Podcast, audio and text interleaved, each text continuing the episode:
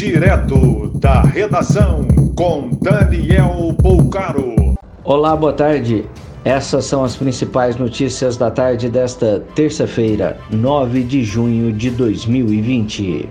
Todas as 6 mil agências dos Correios já estão realizando cadastro para recebimento do auxílio emergencial.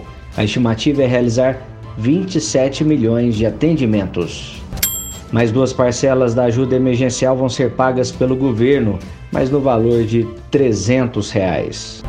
Os bancos vão ficar fechados nesta quinta-feira, dia 11, feriado de Corpus Christi. Com lotação quase total, a Santa Casa de Sorocaba, no interior de São Paulo, não vai mais receber pacientes. O governo de Tocantins alugou 56 leitos de UTI da rede privada para tratamento de pacientes em Palmas e Araguaína. Um morador de Ibiporã, no Paraná, com suspeita de coronavírus, está proibido pela justiça de sair de casa. A multa por descumprimento é de mil reais.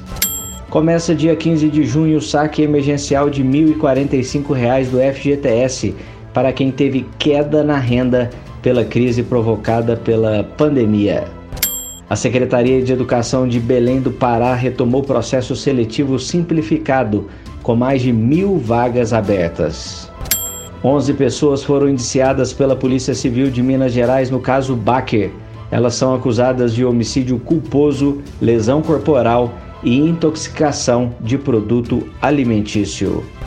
Foram apreendidos na noite de ontem mais de 400 mil maços de cigarro contrabandeados na BR-101, em Joinville, Santa Catarina. Mais informações no site da redação.com.br. Você ouviu direto da redação com Daniel Poucar.